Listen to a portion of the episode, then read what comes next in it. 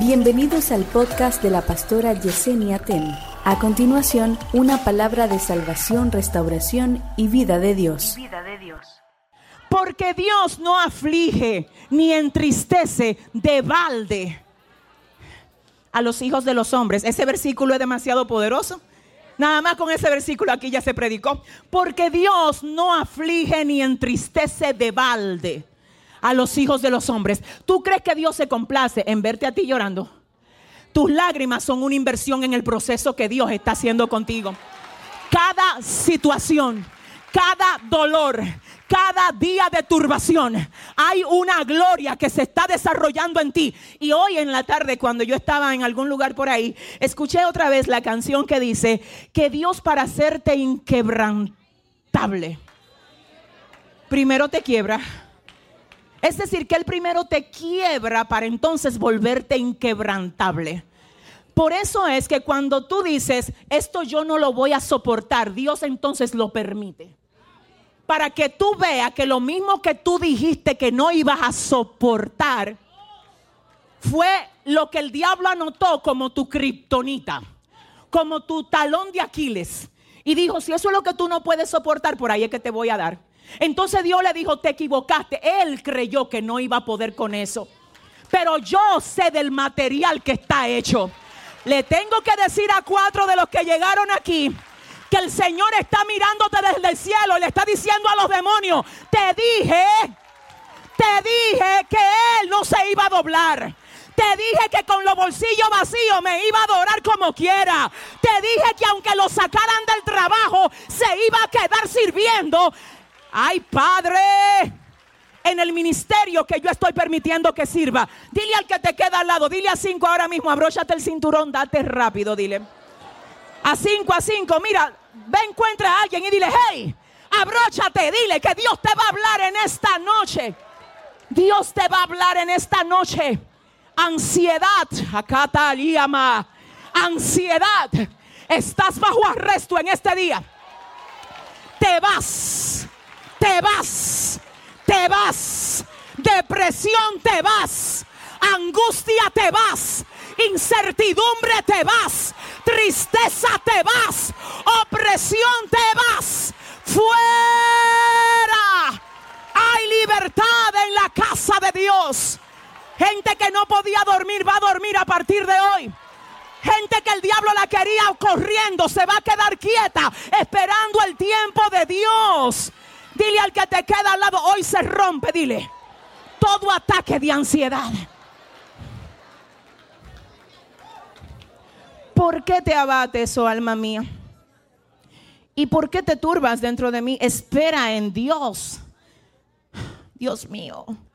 Espera, alma turbada. Oye la solución para ti. Alma turbada, oye cómo es que tú te vas a calmar. No es poniéndome a correr no es poniéndome a responderle igual a lo que me están maltratando. No es vengándome. No es devolviéndome al pecado que yo cometía antes.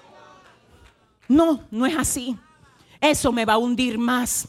Alma, oye la clave para tu ansiedad. Alma, oye el remedio de tu ansiedad. ¿Por qué te abates, oh alma mía? ¿Por qué te turbas dentro de mí? El remedio de tu ansiedad es esperar en Dios. Espera en Dios. Espera en Dios. Es muy fácil decir que confiamos en el Señor, pero no hay una cosa que demuestre más la confianza que tenemos en Dios que los momentos de ansiedad, que los momentos de turbación. Cuando tú le dices a tu alma, tú no tienes la rienda aquí. Dios tiene el timón de esto y Él sabe manejar mejor que tú. El problema es que nosotros estamos acostumbrados a tener el control. Nos gusta saber qué viene, qué Dios va a hacer, cómo lo va a hacer y Dios no nos da detalles. Y tú vas a tener que confiar en ese Padre que tú tienes que te dice, tú no eres huérfano.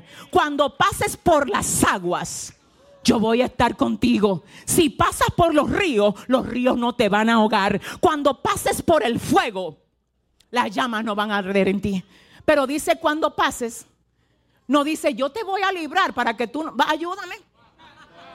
Usted, usted entendió eso, léalo. Dice cuando tú pases. No dice porque yo te amo tanto y tú eres mi hijo y tú no va a pasar. No, tú va a pasar. De hecho, el hecho de tú pasar es que va a revelar el cuidado que tu padre tiene de ti.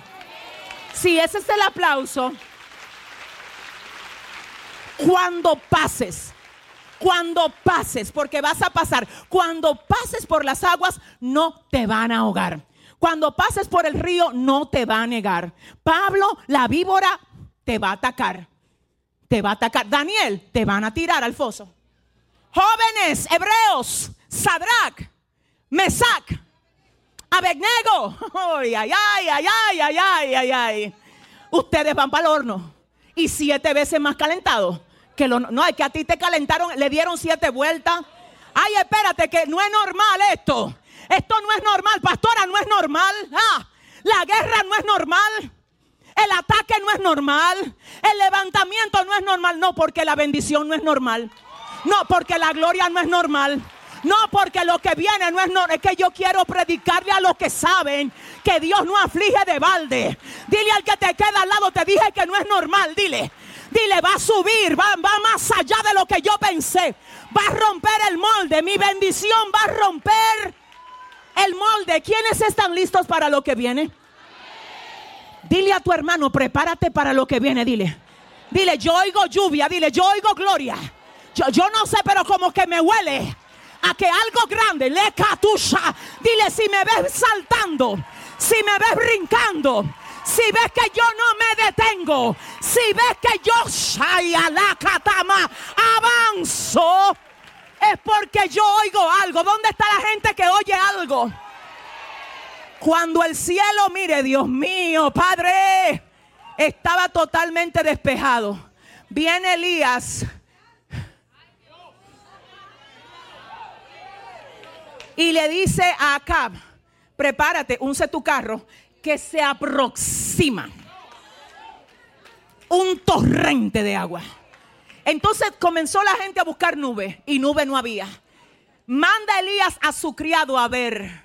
Y él a la séptima vez es que ve una nube del tamaño de la palma de una mano. Yo no sé si tú sabes que los torrentes de agua. El problema aquí es que tú estás buscando nube. Y Dios dice, no me busques nube. No me busque nube, no venga a preguntar que cómo es que te voy a asombrar. De donde tú menos crees va a salir el torrente de agua. No, pero si ese es el aplauso a tu padre. Ay, no, no, no, no, no, no, no, no. Dile a tu hermano, viene torrente, dile.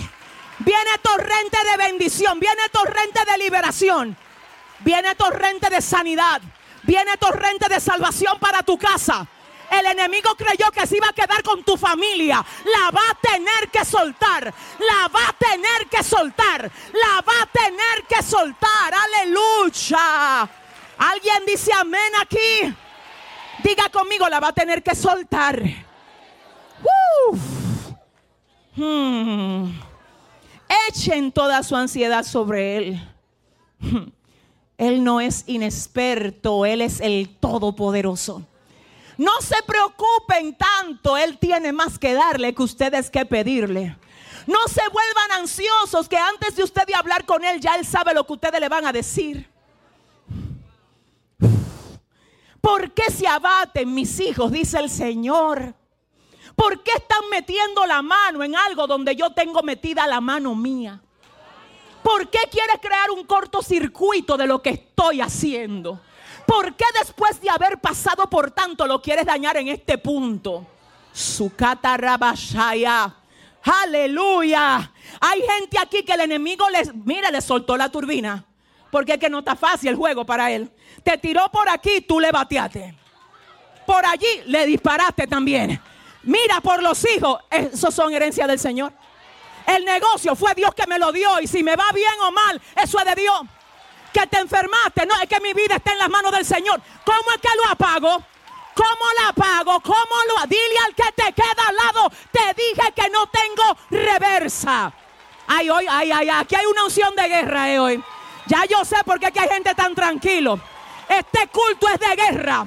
Este servicio es de guerra. Este servicio es de guerra. Este Hay gente que se va armada hoy para su casa. Ay, ay, ay, ay, ay, ay, ay, ay, ay, ay, ay, ay. Saliste turbado, saliste triste y llegas armado. Si usted lo cree, dele un mejor aplauso al Señor de ahí. Ay, ay, ay, siéntese un momento y oiga esto. Hmm. Pongan todas sus preocupaciones. ¿Cuántas preocupaciones? Todas sus preocupaciones y ansiedades en las manos de Dios. Porque Él cuida de ustedes. Ay, Dios mío, gracias. Señor, gracias. Así dice el Señor. Te estás preocupando por cosas que ya yo la tengo resueltas. Que tú no la veas no significa que no están resueltas. Dice el Señor, si tú te conectas conmigo, se va el miedo, se va el enojo, se va el deseo de venganza, se va el deseo de accionar por tu propia cuenta. Hoy yo estaba hablándole a los muchachos aquí, yo les decía, cuando ustedes vayan a tomar una decisión, siempre piensen, ¿qué yo estaba haciendo cuando pensé en tomar esta decisión? ¿De dónde salió? ¿Cuál es la fuente de esta decisión? Las decisiones que tú tomas luego de orar, generalmente, digo generalmente porque a veces también el enemigo te quiere confundir, generalmente proceden de un diálogo que tú tuviste con el Señor. Por eso el solo hecho de tú decirme, ya lloré y siento, no solamente eso basta, es bueno que tú siempre pidas confirmación al Señor. Padre, confírmame si esta es tu voluntad y tu Padre, tu papá que quiere que tú le obedezcas, con mucho gusto te va a dar la confirmación.